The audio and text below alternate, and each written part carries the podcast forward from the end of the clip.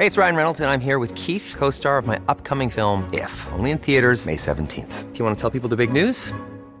All right, I'll do. Sign up now and you'll get unlimited for $15 a month in six months of Paramount Plus Essential Plan on us. Mintmobile.com slash switch. Upfront payment of $45 equivalent to $15 per month. Unlimited over 40 gigabytes per month. Face lower speeds. Videos at 480p. Active Mint customers by 531.24 get six months of Paramount Plus Essential Plan. Auto renews after six months. Offer ends May 31st, 2024. Separate Paramount Plus registration required. Terms and conditions apply if rated PG.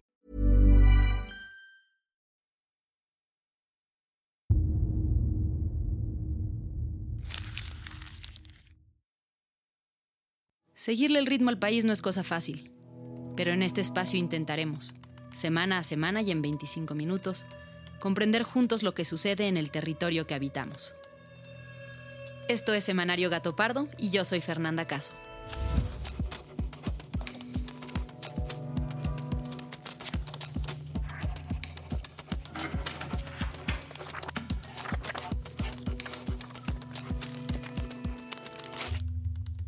Los mexicanos comemos maíz, mucho maíz. Cada mexicano come un promedio de casi 200 kilos de maíz al año, ya sea en tortillas, totopos, tamales, chilaquiles, tejate o cualquier otra presentación de platillo o bebida mexicana. Así que lo que pase con este grano y su regulación tiene un enorme impacto en el país. Esta semana, el maíz es tema de noticias, porque Estados Unidos solicitó hacer consultas sobre un decreto del gobierno mexicano publicado en 2020 en contra del maíz transgénico. Considera que contraviene el TEMEC y que es un impedimento comercial. Que quisieran que se permitiera la entrada del maíz amarillo con posibilidades de que sea maíz transgénico para el consumo humano. Y eso no, para el consumo humano maíz blanco. Este decreto planteaba que para enero de 2024 se debía sustituir el maíz genéticamente modificado con producción de maíz nativo, lo cual implicaría dejar de importar más de 16 millones de toneladas de maíz amarillo anualmente. Aquí al principio siempre es experimentar. Este es un experimento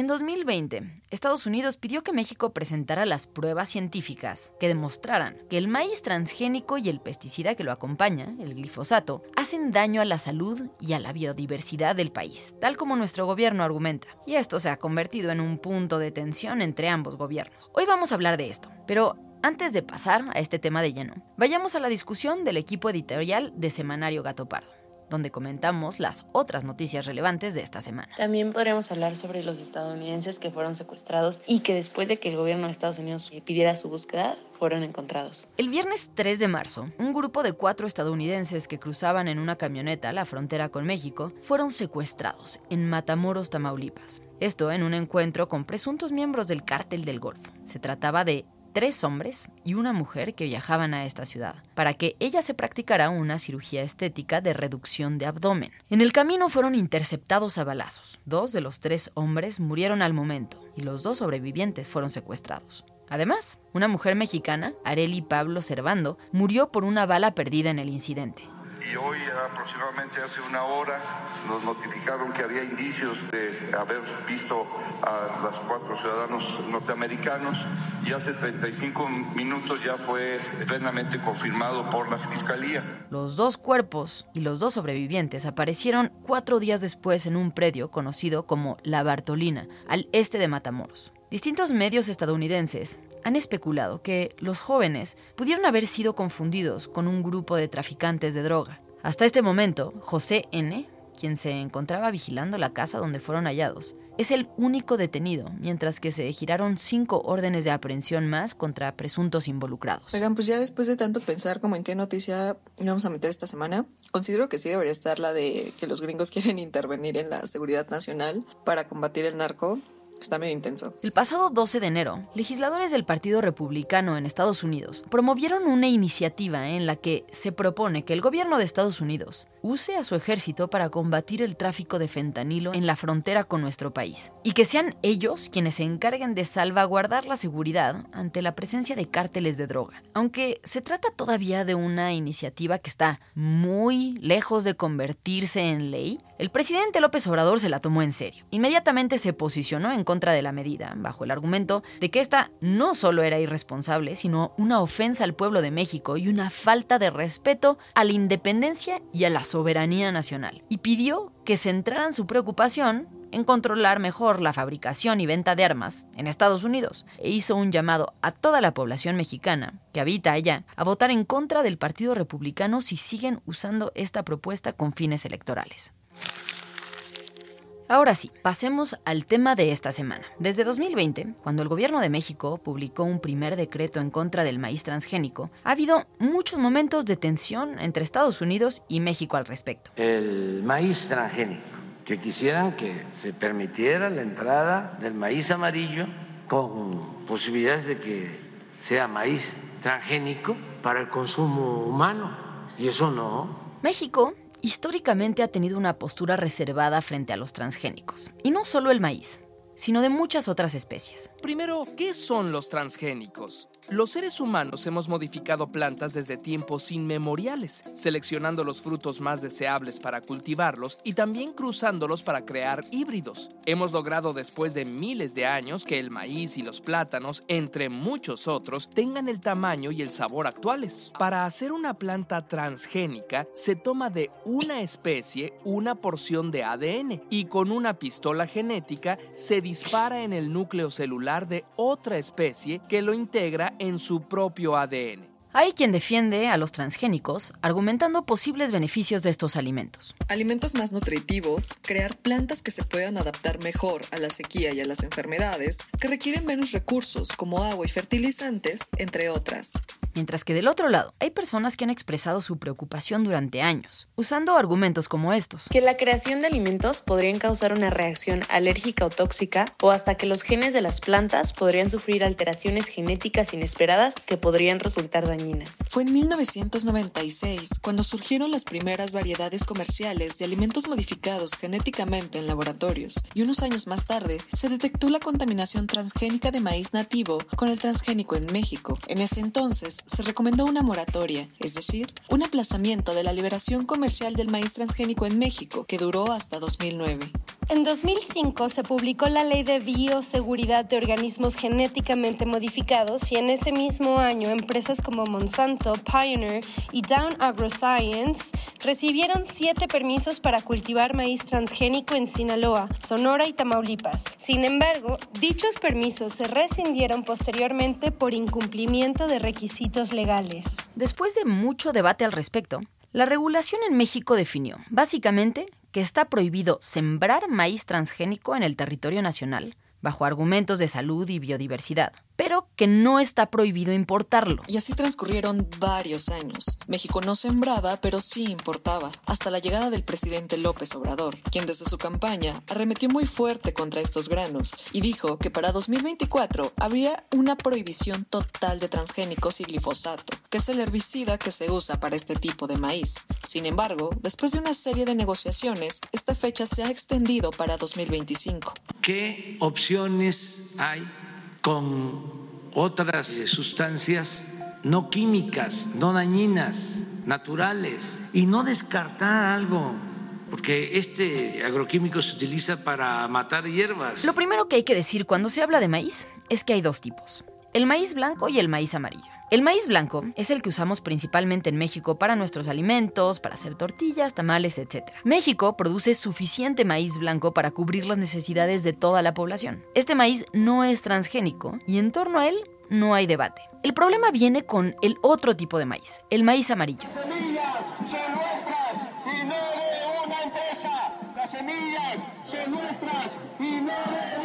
Maíz amarillo se usa principalmente para alimento de ganado y para algunos derivados que se usan como endulzantes en la industria de alimentos. Bueno, pues según datos de la Secretaría de Agricultura, México necesita alrededor de 19 millones de toneladas anuales de este maíz y produce únicamente 4 millones, por lo que el faltante se tiene que importar. Y ahí es donde Estados Unidos entra. Es el mayor productor de maíz en el mundo y siembra justamente maíz transgénico. En 2021, el volumen de producción de maíz en grano en México superó las 27.5 millones de toneladas, mientras que en el mismo año Estados Unidos produjo casi 384 millones de toneladas de maíz. Hola Renata, ¿cómo estás? Bien, gracias. ¿Cómo estás? Ella es Renata Sili, maestra en Relaciones Internacionales y Economía Internacional por la Johns Hopkins School. Ella es investigadora de tiempo completo para el Centro Europeo para la Política Económica Internacional y es secretaria y cofundadora de Trade Tank MX, un think tank mexicano especializado en comercio internacional. Renata me explica los argumentos de México para evitar que se importe maíz de Estados Unidos. El gobierno de México dice que el maíz transgénico y el glifosato eh, son nocivos para la salud y para el consumo humano. Entonces, el gobierno de Estados Unidos considera que en estos tres años no se ha presentado la evidencia suficiente para que esto sea interpretado como una medida que le corresponda al gobierno de México implementar, porque es una medida fitosanitaria que podría suceder. Ok,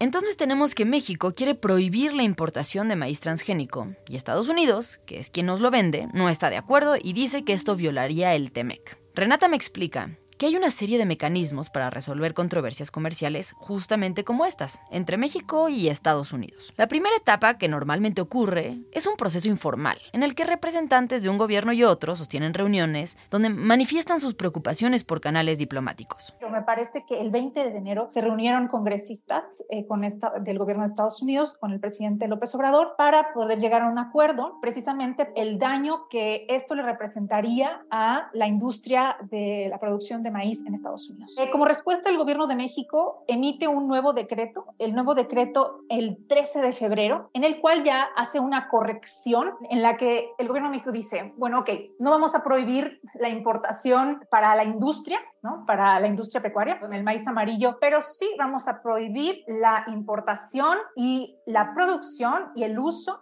del maíz transgénico para el consumo humano, para la tortilla o derivados. Aún así, esto no fue suficiente para el gobierno estadounidense. Según me explica Renata, Estados Unidos quiere poder venderle a México maíz transgénico sin restricciones. Y fue así que pasamos a la siguiente etapa de negociaciones, que es, por decirlo de alguna forma, la primera etapa formal del TEMEC. De acuerdo a lo que me explica Renata, esta etapa consiste en reuniones formales entre funcionarios y especialistas de ambos países para discutir e intentar llegar a un acuerdo por las buenas.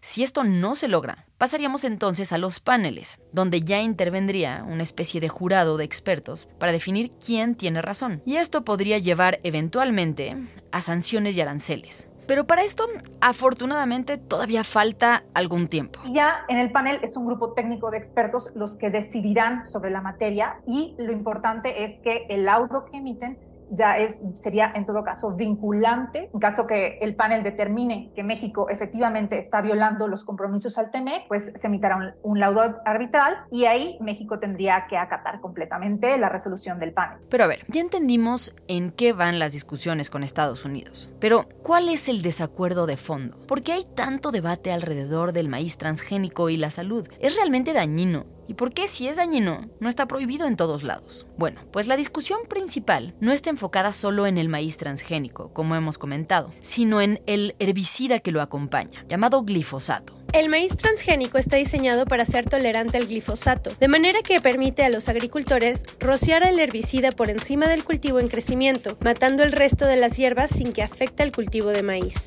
La Agencia Internacional para la Investigación sobre el Cáncer de la OMS consideró al glifosato como probable cancerígeno para humanos, con base en una revisión de cerca de mil estudios. Ahora, el glifosato se pone en los sembradíos, de ahí nace la planta, que a su vez produce el maíz, donde pueden encontrarse trazas de ese glifosato que se usó. Mucho del debate está centrado alrededor de cuánto glifosato terminamos consumiendo después de todo el proceso. O qué pasa, por ejemplo, si animales que comemos usaron este maíz para alimentarse. ¿Qué cantidad de glifosato se necesita para que sea dañino? Ante esto, no hay respuestas claras. Lo más cercano que tenemos es una declaración de la Organización Mundial de la Salud, que como ya escucharon, dice que el glifosato es probablemente cancerígeno. Por otro lado, sí hay casos de gente que ha desarrollado cáncer al tener contacto directo e intenso durante un tiempo prolongado con este herbicida. En 2019, un jurado en California, Estados Unidos, determinó que Bayer, empresa que compró a Monsanto, pagaría 2 mil millones de dólares a una pareja que argumentó que su herbicida de marca Roundup les provocó cáncer, ya que lo usaron por más de 35 años para trabajar las tierras de sus propiedades. Se trata de la tercera vez que la farmacéutica alemana debe pagar daños por su producto.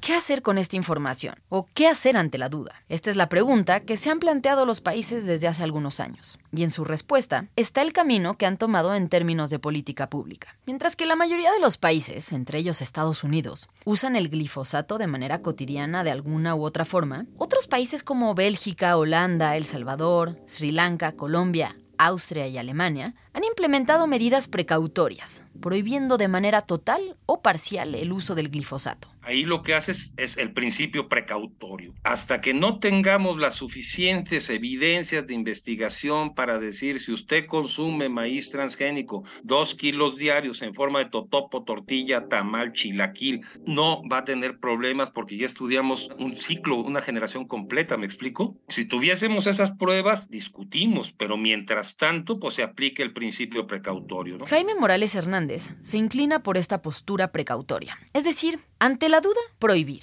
Jaime es doctor en agroecología por la Universidad de Córdoba en España. Tiene una maestría en agroecología y desarrollo sustentable por la Universidad Internacional de Andalucía y tiene otra maestría en desarrollo rural por la Universidad de Chapingo. Hoy en día es vocal de la Sociedad Científica Latinoamericana de Agroecología y pequeño productor de maíz. Según me explica Jaime, el caso mexicano es especialmente delicado, pues a diferencia de otros países donde el consumo de maíz es esporádico y accesorio, aquí el maíz se consume mucho. Abrir la puerta para que las personas consuman maíz transgénico cuando existe un mínimo riesgo podría ser catastrófico. No es lo mismo que tú estudies los impactos del maíz transgénico en alguien que se come dos elotes con mantequilla en Iowa al año, el Día de Acción de Gracias, a un país, un pueblo que consume muchísimo maíz diario. Entonces, no hay una investigación en México, no hay una investigación en país que coma tanto maíz como nosotros porque somos el que más come, y sobre todo una investigación de largo plazo. Sin embargo,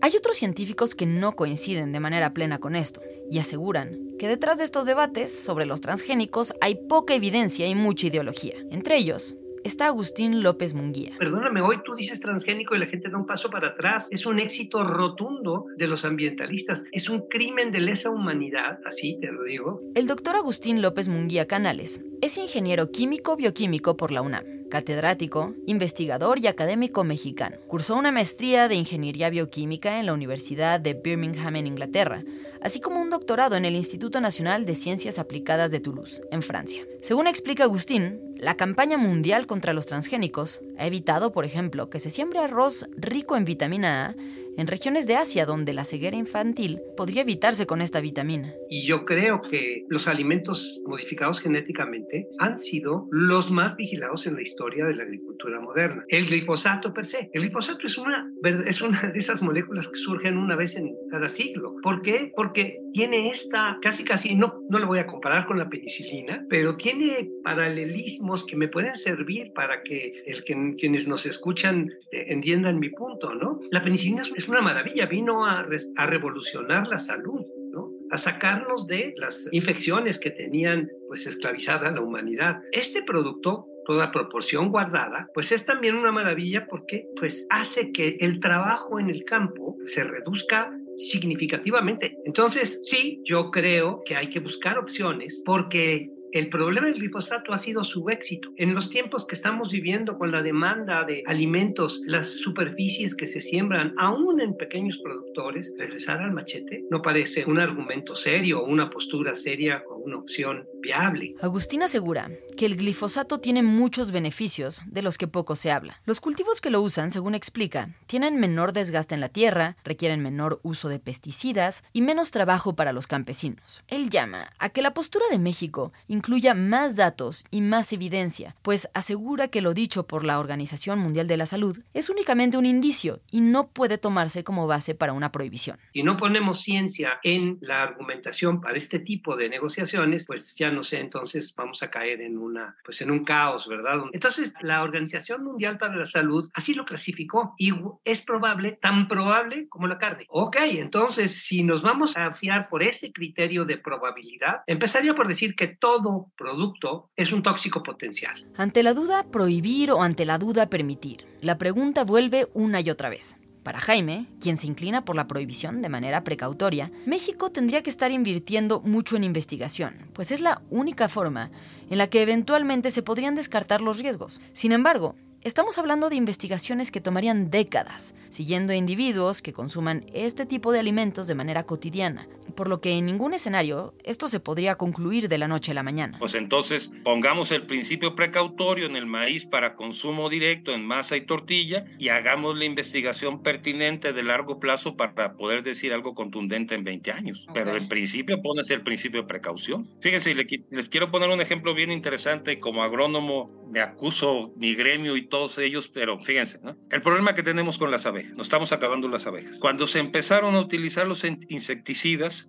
a pesar de que las abejas son insectos, nunca pensamos el impacto que iba a tener en la producción de abejas. Y no en las abejas como productoras de miel, sino en las abejas como polinizadoras. No utilizamos el principio precautorio en el uso de un insecticida contra insectos benéficos y ahora en la que estamos. Entonces, son decisiones muy complejas. Esta tiene que ver con la salud humana y por lo tanto, como bien lo pide el, panel de discusión del TEMEC, tengamos evidencias científicas, ¿no? Decir, hagamos la evidencia científica de un pueblo que consume dos, dos kilos y medio diario de maíz, ¿no? Una generación completa, a ver quién se apunta a ser parte del experimento, esa es otra historia, ¿no? Y saquemos conclusiones. Mientras tanto, principio de precaución. Bueno, el tema principal de la discusión es justo este que ya escucharon. Está relacionado con la salud y hay posturas encontradas al respecto, incluso entre los científicos. Pero hay un segundo argumento, también muy presente en los debates, que México ha puesto sobre la mesa para prohibir que se siembre maíz transgénico aquí y que se limite la forma en la que se importa de Estados Unidos. Y es que México no solo consume mucho maíz,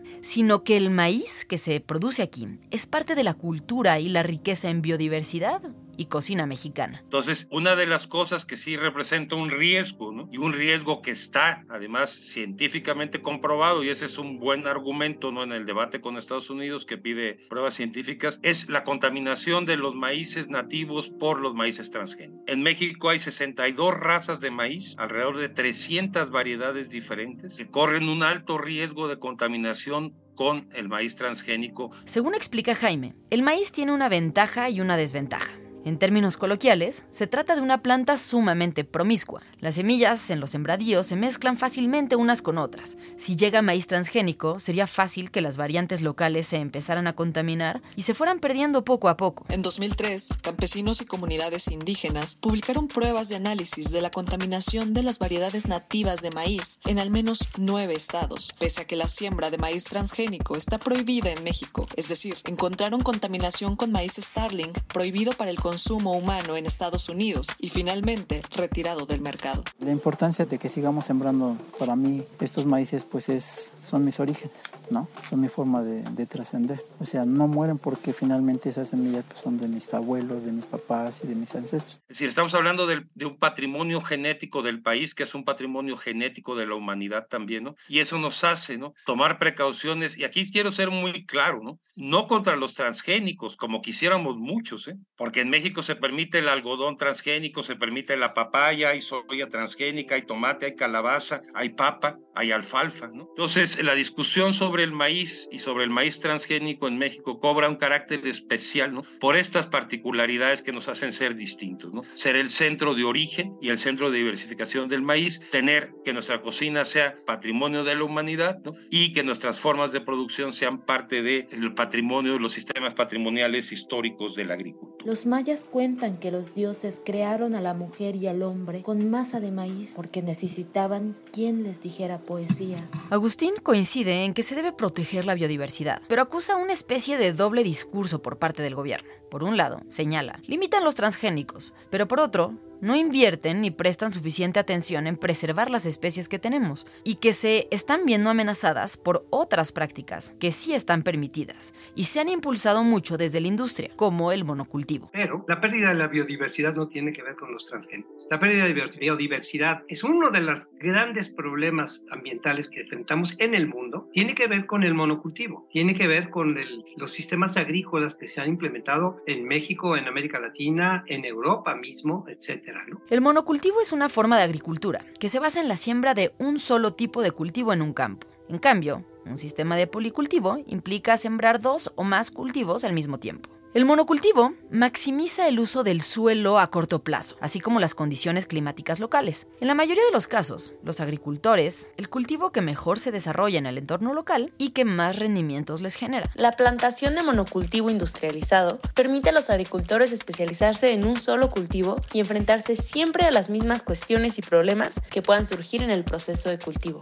Sin embargo, los agricultores que practican el monocultivo tienen más dificultades para luchar contra las plagas en sus campos. Por ello, los agricultores aplican mayores cantidades de pesticidas y herbicidas para el cultivo. Para las grandes empresas, este modelo resulta atractivo, pues concentran sus compras en cierto número reducido de productores. El glifosato es el herbicida con mayor producción y uso en el mundo, y también el más peligroso. Este plaguicida se emplea fundamentalmente en los cultivos de soya, maíz y algodón transgénicos. Agustín acusa que ni siquiera se ha invertido suficiente en investigar qué tipos de especies existen, cómo se comportan y qué beneficios tienen. Es más, es una de nuestras grandes riquezas, con una diversidad genética en todas estas variedades, todas estas razas de maíz, pero que no hemos sabido ni siquiera, ya no digas caracterizar, eh, genotipificar, para poder decir, ah, mira, estos maíces son muy buenos para tales regiones, estos maíces son muy buenos para hacer tortillas, aguantan muy bien la nixtamalización, estos son muy buenos para el estrés hídrico, son trabajos que apenas se están haciendo, ¿sí? Pero no los tenemos. Y ya vamos más adelante que eso, ¿no? Porque los problemas ya nos rebasan en términos de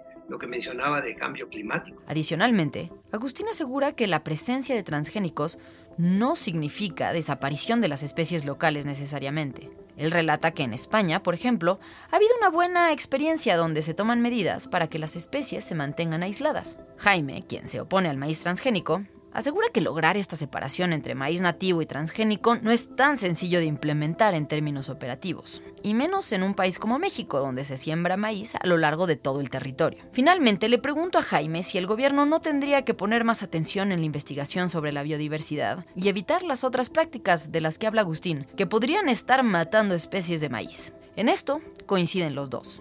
Totalmente de acuerdo, ¿no? Es decir, una política pública de apoyo a, no a la conservación, sino al fortalecimiento, la producción, la comercialización de maíces eh, nativos, ¿no? de protección, mejoramiento, fortalecimiento y apoyo a cultivos de la milpa, sería una muy buena salida para esto. Este tema, sin duda, seguirá dando muchísimo de qué hablar. Y en Gato Pardo lo seguiremos de cerca para mantenerte informado. Para este episodio consultamos información de el regreso del maíz nativo en México del país México, cultivos y alimentos transgénicos en México, el debate, los actores y las fuerzas sociopolíticas de Yolanda Macieu, maíz transgénico, beneficio para quién, de Luna Mena, Betel Marina y Altamirano Cárdenas, el impacto económico del mejoramiento genético del maíz en México de Stanley Wood y quién se beneficia de los cultivos y alimentos transgénicos de Amigos de la Tierra. Muchas gracias por habernos acompañado y gracias también a quienes hicieron posible este episodio. A Florencia González Guerra y Alejandra González Romo por su participación en la elaboración y edición del guion. A Fabiola Vázquez y María José Vázquez como asistentes de investigación. Y a Pablo Todd de Mano Santa por la producción sonora. En Sherwin Williams somos tu compa, tu pana, tu socio, pero sobre todo somos tu aliado, con más de 6.000 representantes para atenderte en tu idioma y beneficios para contratistas que encontrarás en aliadopro.com. En Sherwin Williams somos el aliado del PRO.